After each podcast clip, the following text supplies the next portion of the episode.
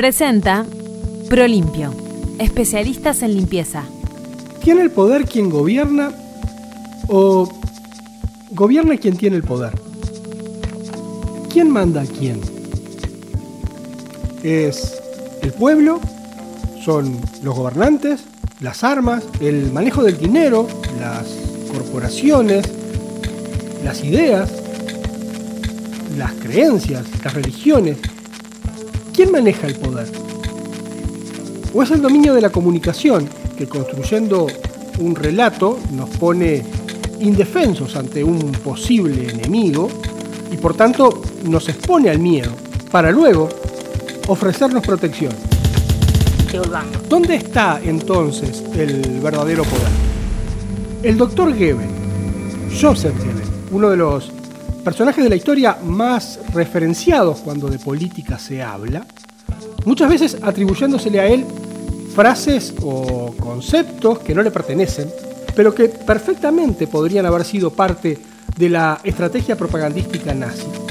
Construyó un relato que posicionó a la figura del líder como un ser intachable, que no admite discusión, sirviendo de fuerza integradora de consensos y motivación entre la sociedad, pero al mismo tiempo haciendo que ese poder atemorizara. Y ese miedo, más temprano que tarde, nos haría sentir que solamente hay dos opciones. Y por tanto, se está con él o contra él.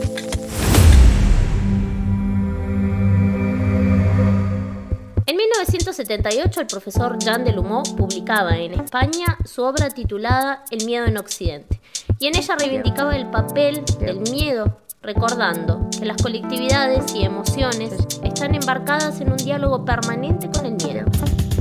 Tamara Pereira. El poder ha necesitado infundir miedo y temor para sujetar, dominar y controlar a las masas.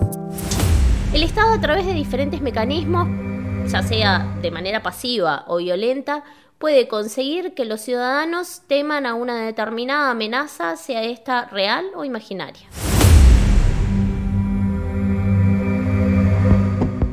En esa línea argumentativa se sitúa el trabajo de Cory Robin, quien bajo el concepto de miedo político alude al temor de consistencia cultural y política impulsado por los gobernantes en beneficio propio, asignándolo como un sentimiento totalmente diferente de aquella respuesta instintiva, hormonal, que provoca en el ser humano un determinado elemento de la naturaleza. el miedo puede generar, en este caso, una propensión más sencilla hacia el adoctrinamiento. Se construye con el fin de mantener a una comunidad unida frente al mal o a un peligro que se presenta como algo ajeno a la misma.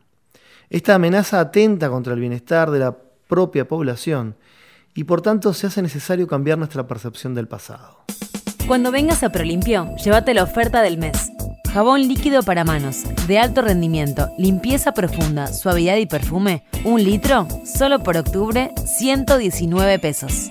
Viví la experiencia Prolimpio en nuestros locales o en prolimpio.com.uy. La inmediatez en la que vivimos, la globalización de la información, así como las posibilidades de archivo de datos y de acceso a ellos, hace que sea muy difícil imaginarnos cómo se imponía un relato en 1838.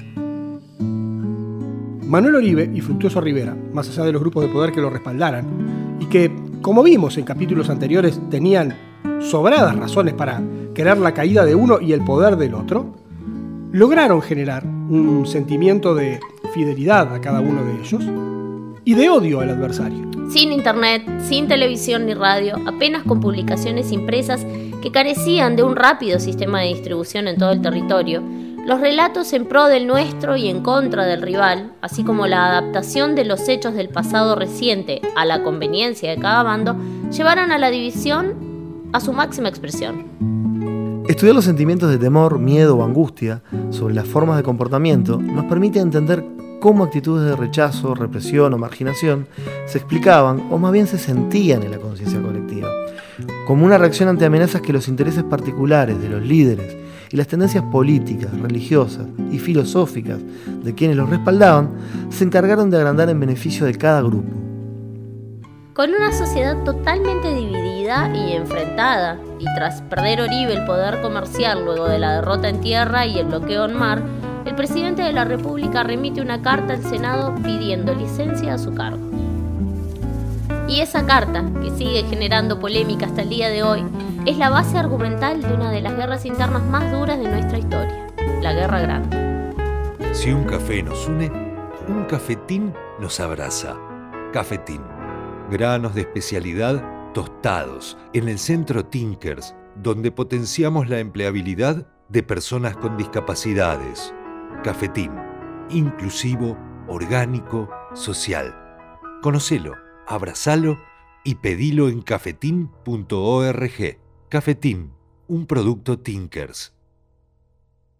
Convencido el presidente de la República que su permanencia en el mando es el único obstáculo que se presenta para devolverle a la misma la quietud y tranquilidad que tanto necesita, vengo a resignar mi autoridad, que como órgano de la nación me habéis conferido. Así inicia Manuel Oribe dicha carta, un testimonio donde cuida muy bien sus palabras, evitando hablar de renuncia o dimisión. Solicito, pues, honorables senadores y representantes, admitan la irrevocable resignación que hago en este momento del puesto que he desempeñado y concédame además, como los ministros que quieran seguirme, una licencia temporal para separarme por algún tiempo del país, pues así lo aconseja nuestra posición.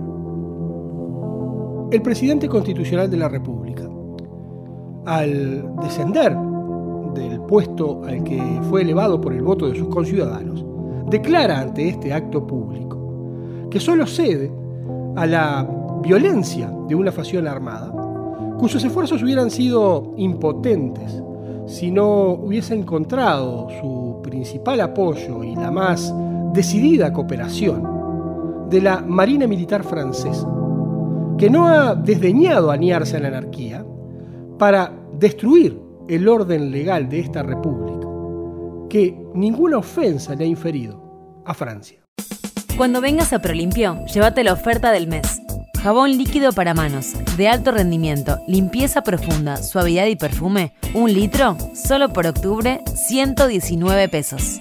Viví la experiencia Prolimpio en nuestros locales o en prolimpio.com.uy. Es evidente que Oribe tenía el propósito de dejar en claro que continuaba considerándose investido como presidente del Estado Oriental del Uruguay, pero que no podía ejercer por circunstancias que le eran ajenas, y este detalle jurídico será la base argumental de los hechos inmediatos.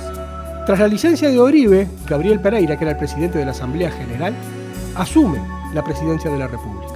El 29 de octubre de 1838, Oribe llega a Buenos Aires junto a 300 soldados y colaboradores en un barco inglés. Juan Manuel de Rosas lo recibe como presidente constitucional. Y poco tiempo después le ofrece el mando del ejército de la Confederación Argentina, para desde allí retornar al Uruguay y volver al poder con el respaldo del ejército argentino. Pero unos días después, Fructuoso Rivera entra en Montevideo desplaza a Gabriel Pereira, quien no pone resistencia alguna a este hecho, para convertirse en el primer gobernador de facto del Uruguay. Tras ser muy amable conmigo, Rivera me agradeció los servicios que le he prestado, declarando que a ellos deben su propia entrada a la ciudad, dice Gabriel Pereira, quien recibe de Rivera, como gesto de reconocimiento y amistad, un beso en la frente. Si un café nos une, un cafetín nos abraza. Cafetín. Granos de especialidad tostados en el centro Tinkers, donde potenciamos la empleabilidad de personas con discapacidades. Cafetín, inclusivo, orgánico, social. Conocelo, abrazalo y pedilo en cafetín.org. Cafetín, un producto Tinkers. Desde el 11 de noviembre de 1838, dos ilegalidades se van a enfrentar y van a pujar por el mando del país. Oribe presentó su carta de licencia el 24 de octubre de 1838 y su mandato, de acuerdo a la Constitución, debía culminar el 1 de marzo de 1839. Por lo tanto, la licencia debería ser considerada como tal hasta esa fecha. La idea de Oribe entonces, de continuar considerándose presidente del Estado Oriental del Uruguay, es válida hasta marzo de 1839. A partir de ahí, sostener esa idea es sostener una ilegalidad. Pero Rivera dio un golpe de Estado aquel 11 de noviembre de 1838 y lo hizo con la colaboración de quien suplió a Oribe en su licencia, Gabriel Pereira. Pereira apoyó tanto a Rivera que lo sustituyó el 28 de febrero de 1839, hasta que asumiera como presidente electo el 25 de marzo de ese año, luego de que así lo decidiera la nueva Asamblea General el 1 de marzo. Indudablemente Rivera también comete una ilegalidad al dar el golpe de Estado.